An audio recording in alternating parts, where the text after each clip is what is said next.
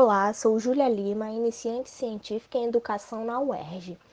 Este é o podcast Cotidianos e Currículos do grupo de pesquisa Currículos Cotidianos, Redes Educativas, Imagens e Sons, coordenado por Nilda Alves e que envolve estudantes e docentes pesquisadoras do programa de pós-graduação em educação da UERJ Campus Maracanã e do Programa de Pós-Graduação em Educação, Processos Formativos e Desigualdades Sociais da Faculdade de Formação de Professores Campus São Gonçalo.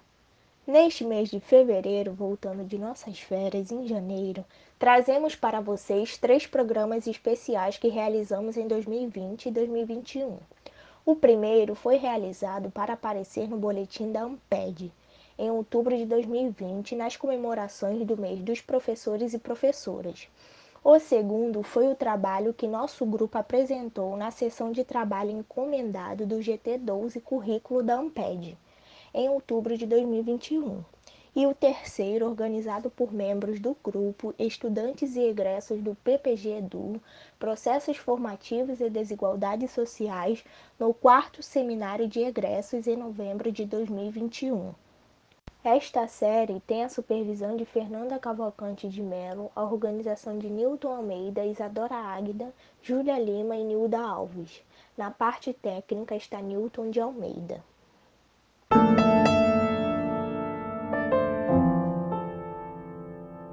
Neste segundo programa da série de fevereiro, Programas Especiais, vamos apresentar o programa que desenvolvemos como trabalho do grupo para ser comentado na sessão de trabalho encomendado do GT12, currículo da Amped, em outubro de 2021.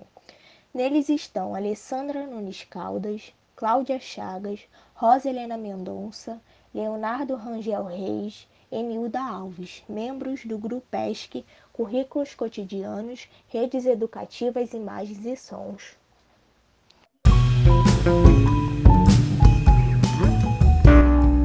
E o que é acontecimento? Como podemos pensar? Podemos começar com Foucault. Quando disse... Acontecimento.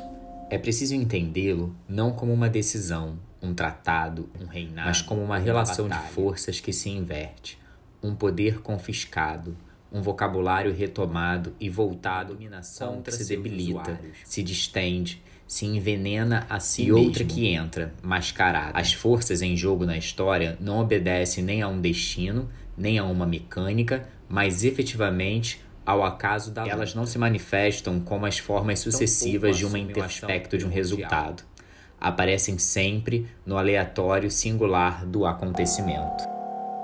Deleuze, que trabalhou a ideia de acontecimento a partir dos estoicos, nos permite outra ideia.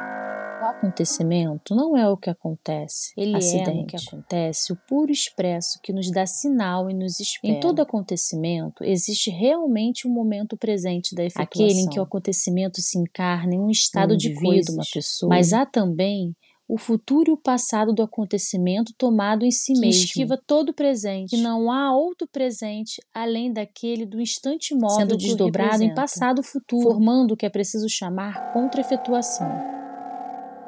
Mais recentemente, Zizek, admitindo a variedade de situações a que o termo pode ser atribuído, se arrisca a definir acontecimento algo chocante, fora do normal, que parece acontecer subitamente e que interrompe o fluxo natural algo das que coisas. surge aparentemente a partir do nada, sem causas discerníveis, uma manifestação destituída de algo sólido, como o alicerce.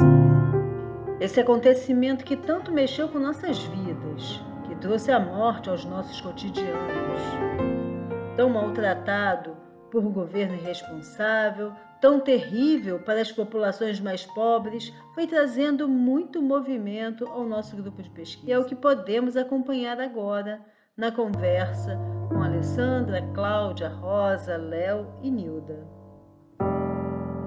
Oi, gente, tudo bem? Claudinha, Alessandra, Olá. Rosa, Leonardo, tudo Oi, bom? Tudo ótimo. Oi, tudo bom. Estamos nós aqui mais uma vez na nossa conversas, que são sempre trocas de conteúdos nossos. E o que é importante é aquele tipo de situação que nós vivemos na pandemia, que aparentemente poderia nos impedir de avançar essas questões metodológicas, teórico-metodológicas com que nós trabalhamos, e, no entanto, nós conseguimos avançar em todas elas. Em movimentos, por exemplo, a gente pensa assim, os movimentos surgiram na pesquisa e vão mudando conforme as pesquisas. As pesquisas vão passando, né, e a gente vai sentindo necessidade de agregar outros movimentos que até então não tínhamos agregados, né? Nós começamos lá pelos meados de anos 90, né? E os quatro movimentos nomeados que foram Sentido do Mundo, Virar de Ponta Cabeça, Beber em Todas as Fontes, Narrar a Vida e Literaturizar a Ciência, eles foram, a gente foi resgatando eles durante o tempo. Cada pesquisa que a gente fazia, a gente via uma necessidade de agregar um outro movimento, né? Até que a gente chegou depois com a S-Fêmina. Nesse sentido, Claudinha, é importante dizer que essa, esse movimento ele estava presente no texto inicial completamente, mas não tinha sido percebido por mim como necessidade. Né? Ele passa a ser isso muito tempo depois das conversas que a gente vai tendo nos encontros, é, com outros grupos, percebendo-se a necessidade de ser nomeado. E aí eu nomeio numa das reuniões da AMPED.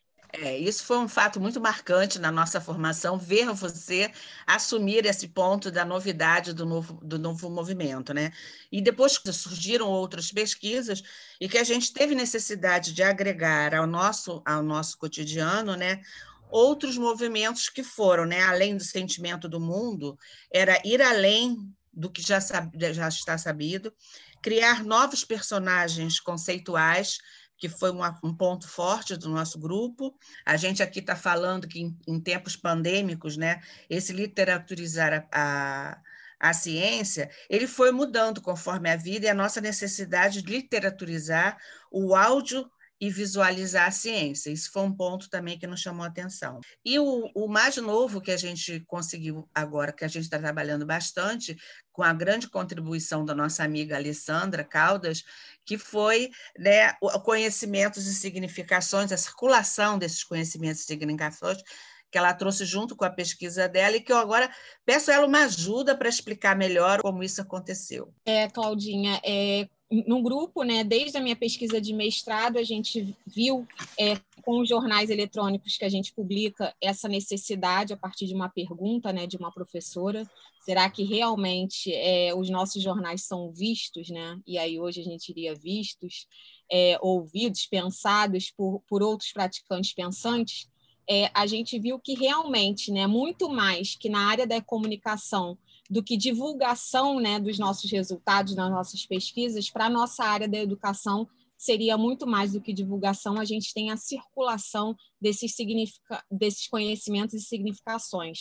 É, mais do que nunca, também com a pandemia, a gente viu essa necessidade e que isso existe. Né? Cada vez mais, nossos docentes e discentes estão criando né, nesses meios é, é, digitais e não digitais, e que essa circulação existe. Eu acho que você chamou atenção bem, Alessandra, para essa coisa de como a pandemia e, e, e, e o chamado né, que é, docentes, diretores de escola, etc., fizeram para uma série de grupos da universidade, isso foi ficando é, potente. Quer dizer, quando a gente entrava em contato com algum desses grupos, como, por exemplo, o pessoal lá da Serra, do Espírito Santo, a gente percebia que eles tinham lido coisas nossas e nos interpelavam sobre essas coisas que leram. E, Léo, ficou faltando o personagem conceitual, que você ficou de, de falar um pouquinho.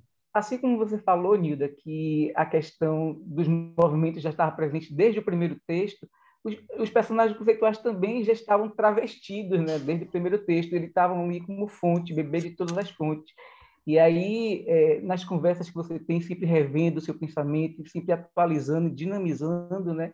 O seu pensar de acordo com as demandas contemporâneas, e a pandemia é um grande acontecimento contemporâneo, né? Você entendeu que fonte não é uma palavra adequada para a gente pensar nas várias intensidades, nos vários movimentos que nos afetam e que nos formam, né? E aí você foi dialogar com Deleuze e Guattari, né? E aí você pensou, não, a palavra personagens conceituais é mais interessante para a gente pensar é, esses argumentos, um livro, um animal, enfim, o que nos afeta e o que nos faz pensar, sentir, ver, ouvir, sentir, pensar. que é uma noção linda que você ajuda a criar né, no, no grupo, ver, ouvir, sentir, pensar, que vem muito através dessas afetações com audiovisual, enfim, com sons imagens, né? E essa noção é muito potente para a gente pensar nessa circulação desses conhecimentos e significações que a lei trouxe e como os praticantes pensantes nos espaços-tempos diversos do cotidiano eles vão criando, se formando. Verdade. É, é quando o Léo falou, é, eu acho que quando a gente fala de formação, né, a gente está falando de formação, de circulação, é, a gente tem que pensar nas redes educativas e elas, é, essas redes é uma das ideias forças das nossas pesquisas com o cotidiano, né? que foram acrescentadas às pesquisas com os cotidianos quando a gente percebe que os tais muros das escolas, compreensão herdada do que chamamos da escola nova, não existem. Impossível reter os intensos fluxos dos tantos dentro e fora das escolas, com os estudantes, com os docentes, outros trabalhadores da educação, os pais, no, no, meu caso das escolas, né, os pais e responsáveis dos estudantes que estão ali todos os dias com a gente, entrando e saindo das escolas, acontecimentos grandes, miúdos, externos e internos das escolas que se encontram e possibilitam as trocas, né? As trocas, essa circulação de sentimentos, de olhares, de coisas ouvidas, de sentidos que a todo isso é dado no dia a dia por esses praticantes pensantes das escolas. Podemos não vê-los, não ouvi-los, não nos deixar tocar por eles, mas esses acontecimentos estão por aí. Se queremos saber o que acontece nas escolas de práticas, de fabulação, em processos que possuem sempre dimensões éticas, estéticas e políticas, são esses acontecimentos que os trazem. Que nisso aí vale, né, essas redes educativas, né, a gente pensar um pouco é, de como nós conseguimos, neste momento e nesse período, manter as nossas é, cineconversas. Quer dizer, filmes puderam ser vistos né, através de uma dinâmica outra que não assistir juntos, como nós fazíamos.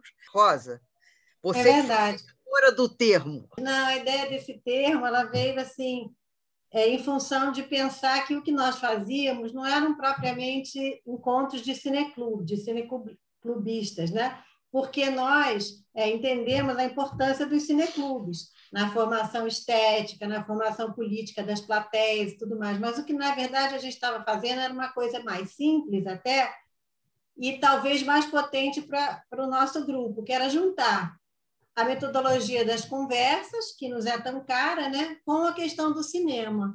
Né, com, o cinema trazendo as questões sociais e nos fazendo pensar em como elas podem se transformar em questões curriculares. Então, a gente assistia aos filmes e conversava a partir deles. Não no sentido de discutir a linguagem daquele cineasta ou a temática que aquele filme exatamente estava tocando, mas no sentido de como é que aquilo ali, como é que ver, ouvir, sentir, pensar aqueles filmes nos afetava. Então, nessas redes que iam surgindo, as conversas, elas nunca fugiam do tema do filme, pelo contrário, né? Eram rotas mesmo de você pensar é, nas redes que, que nos formam e que nós formamos as questões que estavam ali apresentadas. Então, muita coisa foi surgindo né, ao assistir aos filmes. Eu acho que é isso que a gente, nomeando de Cine Conversa, trouxe para mais perto da, da nossa forma de pensar os cotidianos. É, e de, da possibilidade de relação com os docentes né, que estão Isso. nas escolas ou que estão se formando para irem para as escolas. Né? Que nesse, nisso tudo né, surgiu ainda um outro termo que aí nós vamos trabalhar também ainda nesse período com alguma intensidade, que é o de currículos migrantes, né, que Maria Cecília Castro, doutoranda do grupo, é, criou e que tem uma potência muito forte para nós que temos trabalhado com a questão da migração e como é que ela penetra na escola e como é que ela permanentemente traz é, fortes emoções para todos nós, né? E com isso a gente se coloca terminando essa nossa conversa dizendo ainda temos muito que conversar. Um beijo para todo mundo. Beijo. Beijo. beijo. Tchau.